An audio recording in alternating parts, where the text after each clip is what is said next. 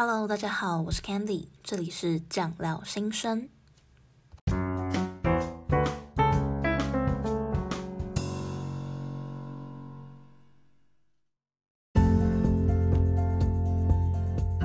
Hello，大家好，我是 Candy，欢迎回到酱料新生。你今天过得好吗？好。嗯，就是上次那一集播出之后呢，不知道为什么就多了蛮多个负评的，就是多了三个还是就是一星还是两星的评论，反正就蛮多了啦。我是不知道大家对上一集比较有意见呢，还是说就是是新的朋友进来然后听到哪一集觉得不太开心这样子。那。呃，因为就是上次那一集播完之后呢，就蛮多负评嘛，所以我想说就还是把嗯、前面的就是 intro 跟后面的 ending 加上去，然后再加上一些配乐。可能大家不太喜欢之前那样风格，所以给我一星吧，我是不是很确定啊。但是如果你是喜欢上次那一种风格的话呢，也欢迎你在 Apple Podcast 上面留言给我，这样的话我就会比较知道，嗯、大家可能是比较喜欢哪一种。OK，好。那还是非常感谢啦，就是还是蛮多人在给我留五星的评论啊，或者是嗯，就是为我加油这样子。那非常感谢大家。那如果你是真的有一些意见啊，你可能就是不太开心的话，你也可以就是在 Apple Podcast 上面留言板说你觉得有什么样子的问题，是音质上的问题啊。所以我自己听，我就觉得我们家音质算是蛮不错的，好，自己觉得啦，我不知道。OK，然后或者是你觉得是嗯讲话速度太快啊，还是说你觉得分享的立场太偏颇什么之类的，你可以讲啦。那我不一定会全部采用，但是至少你讲出来问才知道问题在哪里嘛。嗯。好，OK，那先就不讲那些一星的了，反正就是有些人可能是不想按错嘛，就是因为其实 Apple Podcast 那个其实蛮难按的，那也有可能就是有些人就是没有要给一些建设性意见的话，那也不用太在意。好，一星的东西就先讲到这边，不过还是主要啦，还是要 focus 在五星上面嘛。OK，那我们就来看一下有哪一些五星的评论，因为有些我都是从上面往下滑了，就我大概。其实一集会念一个到两个，因为这毕竟也没有很多，所以如果你留然后没有被我念到的话，不用担心，就是只要你留五星的评论，我都是会念到的，OK 吗？好，在这边有一个就是，嗯、呃，它的标题是声音很舒服，很像在跟朋友聊天，因为其实好像是如果你的标题字太多会被卡到，它其实做到很像在跟朋友聊点点点点，但是应该是聊天啦。好，他写说这位是 JT Annie，他写呜，我们学校的 block 直接考到期末，然后哭哭。期期末考直接炸裂到整个礼拜晚上没睡过觉，呜呜呜啊！这个 Annie 帮你拍拍啦，现在你应该是已经在就是呃暑假了，那希望你的期末考 考的都还 OK，不知道你还有没有在听？就是比如说 block 真的是不知道，有一些学校的 block 它就是排的很怪，就是你会两科排的很近，你有可能一个礼拜要考就是两个考试，就是可能你听起来好像没有很多，但是因为我们学的东西真的非常多，那可能上一次那听听完那一集就只是觉得说我们只是把期末考或期中考的东西分散在学期中考，但是你要这么说也是也不是的原因，是因为我们学的那个就是我们的共笔很多，老师就是一个小时可以标就是几就一。一两百张的 PowerPoint，那当然他就是没讲完，剩下的东西你还是要念，因为不知道他会读到哪，你就是不知道他会考到哪边。所以呢，嗯，当然了，每个科系都有自己辛苦的地方。当然啦，不是说医学系最辛苦，只是说我们不像是其他的系有嗯报告啊，或是一些作业要交，大部分的时候都是以考试的成绩当做你的学期成绩。所以呢，就是还是蛮辛苦的。那谢谢 JT Annie，就是留言给我。那也希望呢，你不管是之后的国考啊，或者是你的嗯 Block 都可以一帆风顺。好，那这这一则比较短，就再讲一个好了。嗯，有一个叫做妮妮妮的的听众朋友呢，就帮我留言说声音好听，然后他说感觉 Candy 的三观很正，真的是不可多得的未来好医师，期待更多的集数。好，谢谢妮妮妮，我是不知道我三观有没有很正啊，我其实有时候就是还蛮 会有一些奇奇怪怪的想法，像我跟大家分享一下，我以前小时候。就是我妈说，我完全不记得。她说，因为我幼稚园就是一个很叛逆的人。有一次，他们帮我穿了一件我非常不喜欢的衣服，反正他们就是硬帮我穿那件衣服之后送我到幼稚园。然后呢，我就在我爸妈他们走了之后，全部脱光光啊，在幼稚园跑来跑去。所以我听起来就觉得蛮好笑，但我觉得有可能，非常有可能就是我会做的事情，就是跟大家分享一下。我希望以后会是一个好医师啦，但不我不太知道就是大家好医师的定义是什么。嗯，有机会可以再讲讲看啦。就是好医师有很多种好法，那大家可能认为的坏医师也不一定有那么坏。那好医师也不一定有那么好。那反正这是一个这是一个话题啊，下次可以跟大家讲。那再次感谢这个你你你帮我留下这个五星的评论。好，那就进到今天的正题啦。今天会跟大家分享一篇在 NEJM 最近发表的一个就是回顾性的期刊。那如果大家不知道 NEJM 是什么呢？它其实是就是在医学期刊里面非常重量级的，它算是可以算前五名。那它的点数啊可以到六十几点。可能大家不太知道，就是这个点数是干嘛的。嗯，点数的话，六十几点算非常高哦。因为你不要想说，就是满分是一百分，然后他总拿六十几分，不是，他这个点数可以从零点几开始算的。那当然还是要看不同的领域，他们的点数会有点不一样。像有一些领域，他们点数就会比较少一点点。那医学领域通常会比较高，但是以六十几点来说，还是算是非常非常厉害的。所以基本上呢，就是 NEJM 的一些回顾性的期刊呢，或者 NEJM 的一些相关的研究，都算是大家会。非常就是趋之若鹜嘛，也不是，就是说会去认真去拜读的这个东西。好，而且今天要讲的主题算是，嗯，内容有一点点硬，可是跟大家其实算算是蛮息息相关的。那如果你不想要错过的话呢，就请继续听下去喽。好，那我们就开始吧。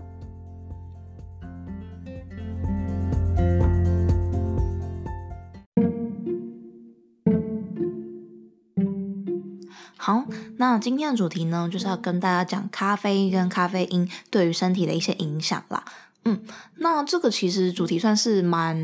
贴近大家生活嘛，因为我觉得最近好像大家都蛮常在喝咖啡的，而且就是咖啡厅越开越多间。那像就是 Seven 啊，或者全家，他们也是蛮主打就是他们咖啡的这个就是商品啊。那就是相关的咖啡因的一些就是对于身体的一些好处啊、坏处，好像就蛮多传闻啊，可能就是你可能会心悸啊，或者是它可能会造成一些不好效果，或者是有一些人说咖啡可以降低什么什么离癌的风险呢、那今天。这一集呢，就是会帮大家把一些重点讲给大家听。好，那首先在讲就是它对于身体的一些影响之前呢，先跟大家讲一下什么叫做咖啡跟咖啡因。就是如果你通常在讲咖啡的时候，就是如果你在看一些文章，如果他说写 coffee 的话呢，大家小心不要把 coffee 跟 caffeine，就是咖啡因这两个东西搞混。为什么要特别去讲的原因，是因为咖啡里面不只是有 caffeine，也有一些很多其他不同的就是成分。那有一些东西呢，可能也有咖啡因，但它不是咖啡，比如说像是茶、红茶。绿茶啊，或者是可可里面都是有咖啡因的，所以今天大家在看的时候呢，就要稍微注意一下，到底是咖啡这个东西，虽然咖啡有很多种啊，但是咖啡这个东西会造成你的身体的一些就是影响呢，或者是咖啡因这个东西对你的身体造成的影响。好，那这样的话呢，就首先先跟大家就是稍微谈一下，啊、就是在你常喝的东西或常吃的东西里面呢，它一些咖啡的含咖啡因的含量，你看。不然你就讲错，有没有？好像以一个标准杯来说，这边标准杯指的就是两百三十五 m 你可以想成大概是小杯啦。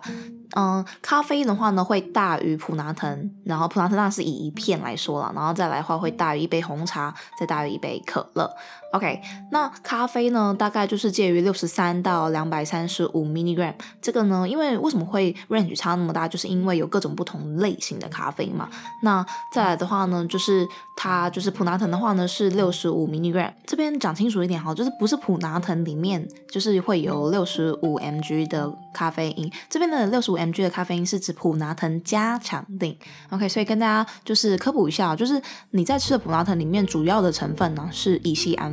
那如果你买到的是普拿藤加强定里面，它除了原本的乙醯胺酚之外呢，会加就是额外的，嗯，就是这个咖啡因的部分。所以呢，不是说你买到加强錠是你原本的乙酰胺酚是两倍啊，你可以直接吃一半这样子就不是了。OK，好，那除了就是普拿疼加强錠里面的六十五 milligram 咖啡因之外呢，再下的话就是红茶，大概就是四十七左右，四十 milligram 左右。那再来就是可乐，可乐大概三十二，再来呢就是绿茶，绿茶大概二十几。嗯，好，所以呢，大家不用太记详细了，你就是大概知道说咖啡会大于，就是普拿疼加强錠会大于红茶，大于可乐，大于绿茶。好，那额外讲一下，巧克力大概就是二十八克，黑巧克力啊，有二十四 m i n i r a m 的咖啡因。那二十八克到底是多重呢？就是说，如果你吃一片，就是。嗯，大波路巧克力啊，大家有吃过吗？就是那种十块钱的大波路巧克力，它是四十克，所以大概就是四分之三片，你就会摄取到二十四 milligram 的咖啡因。好，那讲完了就是常见的食物里面大概有多少 milligram 的咖啡因之后呢，我觉得接下来这个是可能对大家比较有用的资讯嘛，就是说你大概想要提神的话呢，可能是要多久以前必须要喝这个咖啡了？他就说，嗯，基本上四十五分钟内会完全吸收，然后在你喝下去的十五到两小时内呢，会达到一个就是血中的咖啡因会达到一个高峰值。那最后呢，大概就是那多久可以把这些东西代谢掉？大概是二点五到四点五小时的半衰期。大家知道半衰期是什么吗？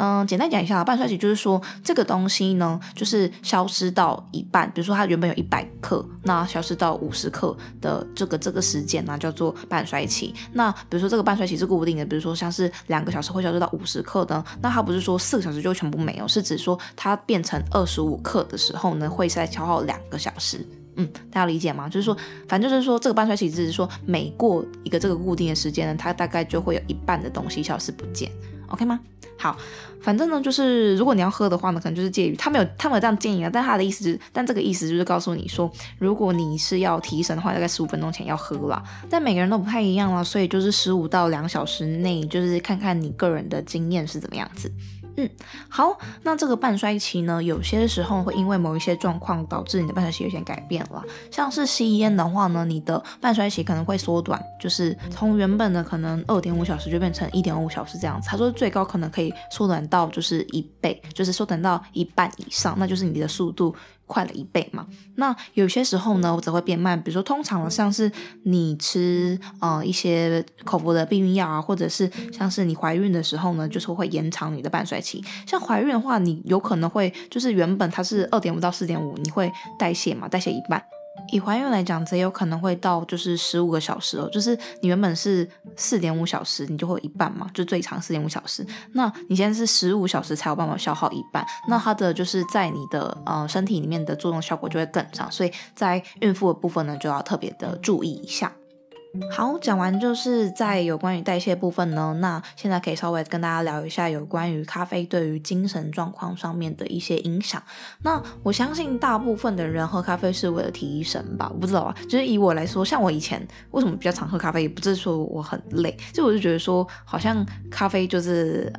嗯，一个蛮不错的饮品嘛，因为我自己是不太喝含糖饮料的。那在有一些含糖，像是茶，就我就觉得比较单调。可是像拿铁，我就觉得哎，就是还蛮不错喝，所以我就会把它拿来当做一个就是嘴馋的时候喝的东西。OK，那在以大部分人来说呢，如果想要以咖啡来提神呢，它其实最好的效果是在什么时候？就是。第一，你不习惯饮用，就如果你很常，因为其实咖啡你常常喝，它会有个耐受性。什么叫耐受性？就是原本你可能喝一杯，你就可以达到那个就是一个提升效果，你可能以后就是要渐渐喝到两杯啊、三杯等等的，它就是会有一种耐受性。那所以呢，如果你想要就是好好的感受这个。咖啡提神的效果呢？那它可能就是在不习惯饮用，或者是你习惯饮用，但是你戒断了一段时间，就是你有一段时间你都没有喝，你再喝的话，它对你精神会比较有一些就是呃帮助上的效果，嗯、或者是它对于就是在睡眠剥夺的人身上，它提高精神的那种，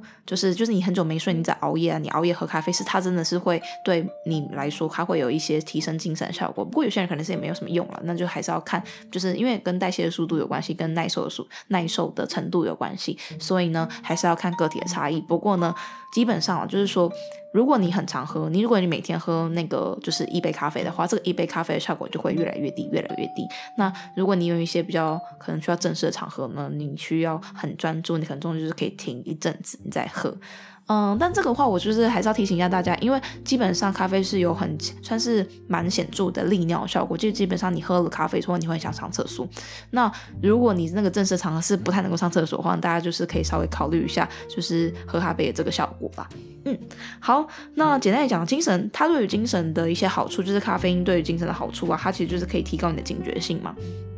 嗯，比如说在你开车啊，就是你很累，开夜车或者是做一些晚班的工作，因为它对于就是你可能就是没有睡觉，或者是一些不太需要很高水平的，就是什么叫高水平？就是只是说有一些活动它是一直重复做一件同样的事情，就比如说像开车，那这样子的话，它可以提高你的警觉性。但是呢，就是它长期使用的话，你还是会有耐受程度的问题，以及就是如果你中间不喝的话，还会有一些戒断症状。什么叫戒断症状？就是说有可能呢，你会头痛啊，或者是引发一些像是感冒一些的症状，像是你会不舒服啊、流鼻涕等等的都有可能啊。那每个人不太一样，那也有可能你就是会觉得很焦虑。那像是有一些重度的使用者来说，喝咖啡可能会引发你的一些焦虑的状况产生。那尤其像是对于躁郁症啊，或者是对于一些嗯焦虑症的患者，那他可能就是在饮用咖啡因上面要稍微注意一下，不要喝太大量。那这边大量是指说超过两百 milligram 嘛，大家可以算一下，因为像刚刚有给大家一些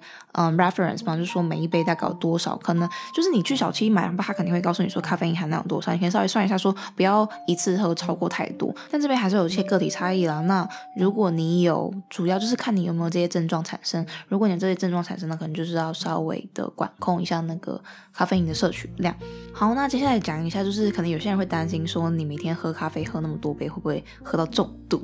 那嗯、这个部分呢，以喝咖啡来讲，就是发生几率是非常低啦。因为基本上你如果要嗯，就是引发一些问题的话，就是急性的一些问题的话，你是要喝到七十五到一百杯的标准杯的，就是咖啡或茶，你才有办法引发致死啊，或是一些就是危害生命的一些症状啦。所以呢，你要喝咖啡喝跟喝茶喝到挂，我是觉得。不太可能，但是呢，还是有一些跟咖啡因摄取过量的一些致死性的案件产生了。但这些大部分呢，会是以他直接摄取咖啡因的粉状啊，或者是一些药物摄取，才会比较有可能就是会超过他的一些介质。但也不是说就是可以完全的不用担心，主要是要担心一点会是能量饮料的部分，因为能量饮料通常它的咖啡因的含量都比较高。那再来呢，就是因为能量饮料你通常喝的话会更跟饮酒一起喝，像是比如说，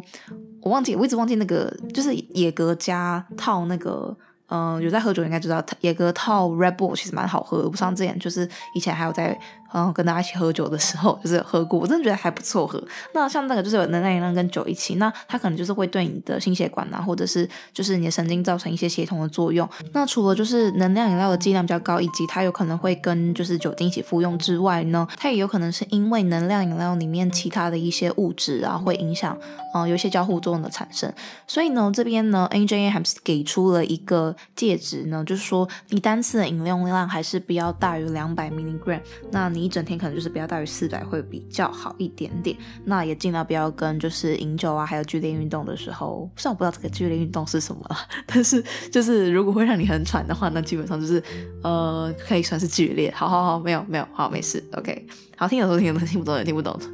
OK，好，那这个呢就是一些毒性相上面相关的问题啦。那以上就是主要咖啡因的总论相关，比如说它的代谢啊，或者它的就是一些半衰期，以及相关毒性上面的资讯啦。那接下来呢，就会跟大家细讲说，比如说在心血管疾病啊，或者是在你的神经系统上面，或者是对于你的嗯，像是癌症啊等等的慢性病有没有一些影响。那听一小段音乐休息一下，然后不要错过哦。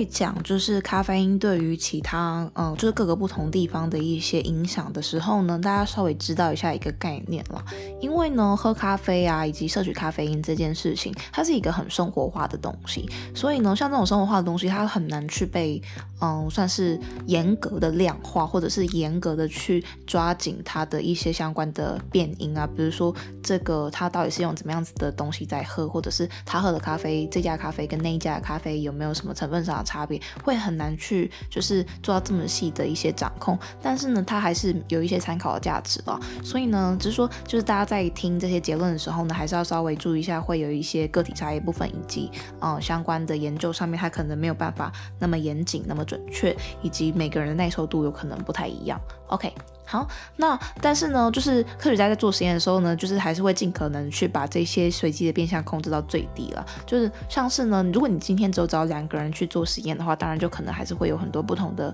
可能嘛。比如说这个人他就是他因为他的耐受度比较好，那另外一个人耐受度比较差，所以呢，像是一些基本的做法就是他的母群体会比较大。那你如果找了大概比如说什么一千个人啊，或者是几个人以上，他可能就会就是可以稍微的减除掉这种随机的因素的影响。嗯，好，那首先呢，就先来讲就是心血管的部分啦。那在这个呢，心血管疾病的部分呢，其实我觉得好像蛮多人都应该算是蛮在意的嘛，因为呢，就是很多人可能不喝咖啡的原因，就是因为会心悸嘛。那因为他可能就是有些人喝了会心悸，那。在这个上面呢，那大家可能觉得说它是不是对你的心血管的一些疾病是有所影响的？那主要呢，Angel 这边给出的就是喝咖啡对于你的呃高血压是比较不相关的。这边比较有趣的一点是，就是你在喝咖啡的时候，短期它会让你的血压稍微上升，没有错。但是呢，长期下来可能就是因为你有一些像是耐受性啊，就大部分人会在一星期的时候会有这个耐受性产生，那也有些人会没有耐受性。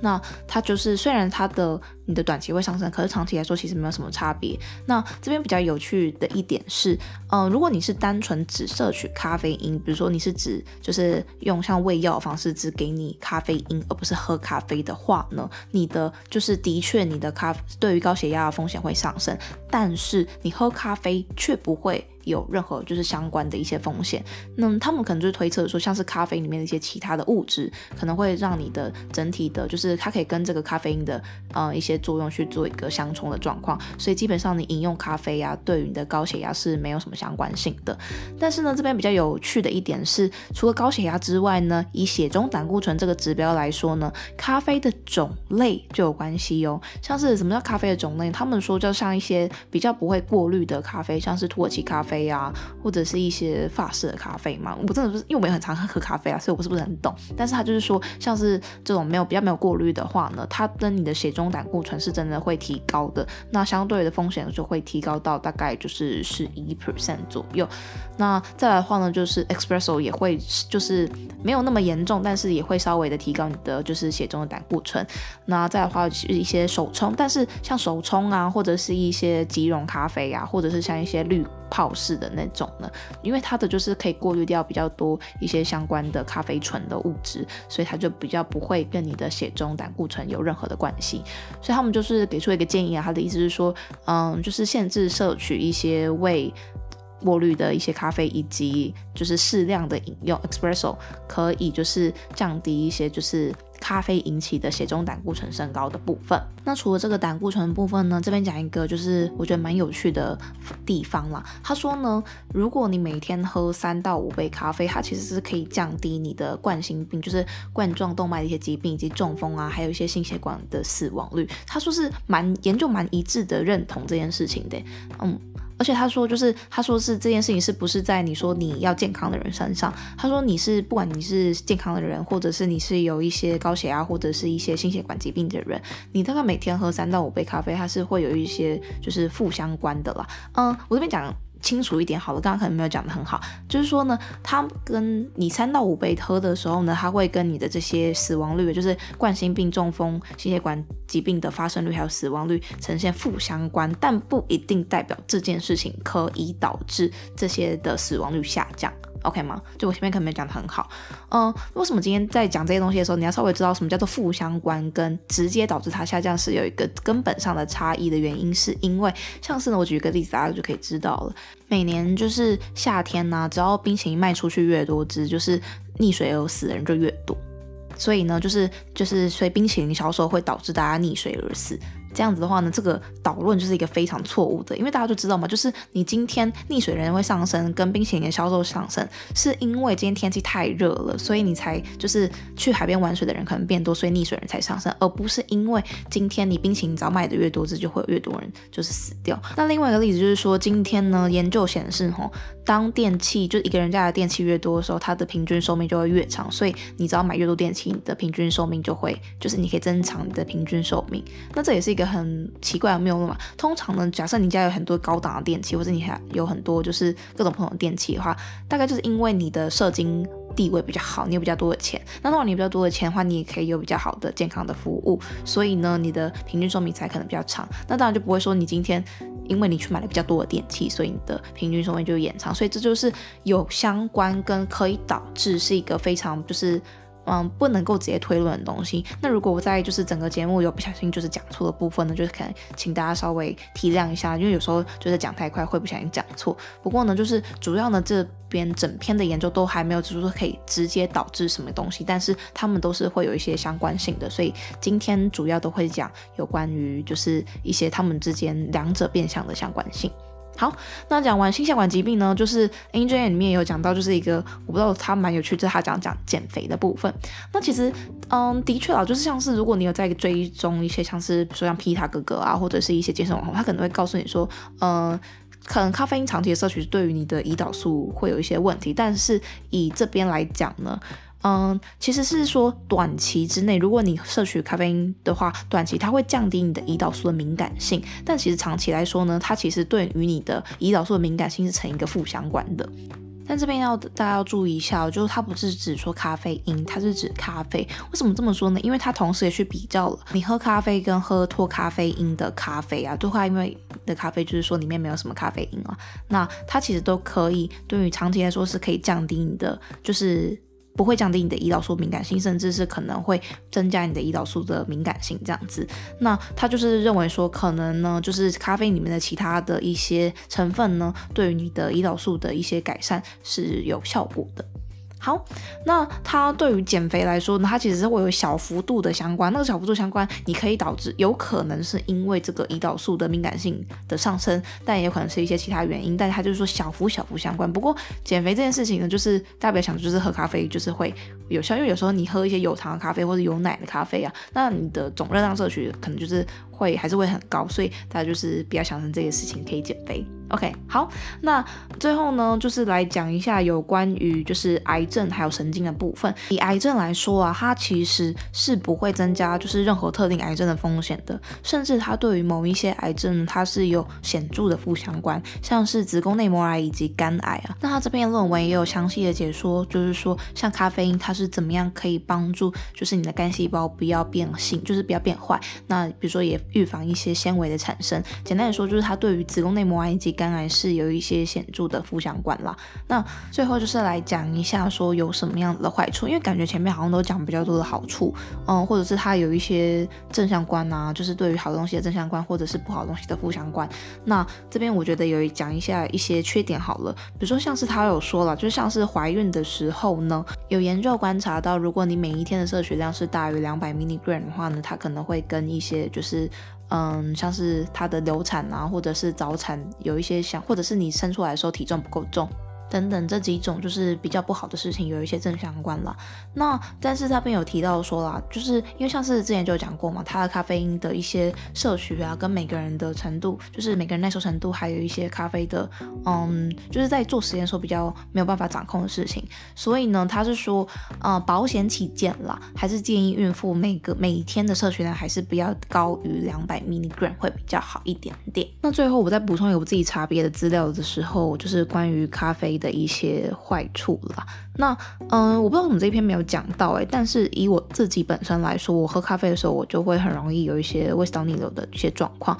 那在就是 Up to Date 里面也是有说有一些特定的食物，比如说像是嗯薄荷啊，或者是 caffeine 啊，就是它可能会让你的就是 LES，就是你的下食道括约肌比较容易松弛。那你下食道括约肌，括约肌也是就是大家可能知道括约肌是肛门的括约肌，但是身体里面有很多括约肌，就是括约肌就是你今天只要可以打开放松的，那就是叫括约肌。那你下肢到括约肌呢？为什么它要那边有括约肌？就是你。要防止胃里面的东西跑到食道里面嘛，所以今天如果你的食道下食道括约肌它比较容易松弛的话呢，你就比较可能会有这个胃食道逆流的状况。嗯，我不知道我们这篇的我没有写到啦。那当然就是可能是因为每一个人不一定都会有这个胃食道逆流状况，在 Up to Date 里面有写。但是呢，如果你今天就是你在摄取一些相关的咖啡因的饮品啊，或者是你在吃喝咖啡的时候会有一些这种临床症状产生的话呢，那你就是可以就是不要摄取会比较好。我不知道大家听到。这种话会不会觉得就是感觉好像很不专业？不过就是医学呢，其实是一个充满很多个体差异的部分。那当然，我们就是尝试在这些个体差异里面找到一些可能共通的规则，或者是大部分人会怎么样。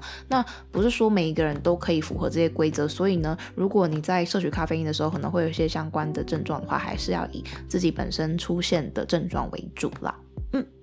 好，那最后呢，总他有一些总结啦。总结来说就是说，嗯，其实呢，如果你在喝咖啡的时候不会产生一些很明显让你觉得不舒服的，就是症状产生的话，那其实适量的摄取算是一种健康生活的方式。但是大家不要听了，就是它可能对于一些某一些疾病有一些相关的一些好处，就觉得说你可以喝这个或是喝咖啡啊来。呃，预防啊，或者是喝咖啡来就是治疗，那完全就是不行。你可以把它想成它是一个健康生活的一部分，但是呢，就是相关的一些治疗都还是要依照医师的建议为主。嗯，好，那最后就帮大家复习一下，简单说，你就是适量叫什么适量？就是说你要小于四百克。那如果以孕妇来，四百 m mg，sorry 不是克，四百 milligram。那以怀孕的人来说呢，就是小于。每天小于两百 milligram 会比较好。那最后呢，希望就是今天这一集对大家有帮助。如果你有任何问题呢，或者是你有任何就是关于咖啡因的疑问呢，都欢迎可以跟我讲。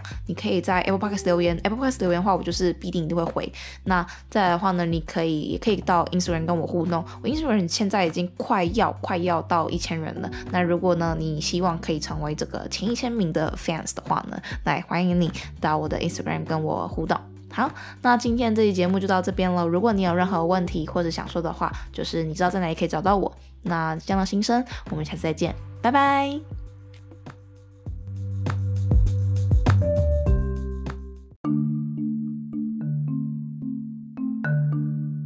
如果你喜欢今天这一集的话呢，请不要忘了到 Apple Podcast 帮我给分，留下评论。这样子可以让更多人听到这一集哦，也欢迎你 IG 搜寻酱料新生，就可以找到我，到那边跟我进行互动。那希望可以再看到你哦，Candy 祝你有一个美好的一天。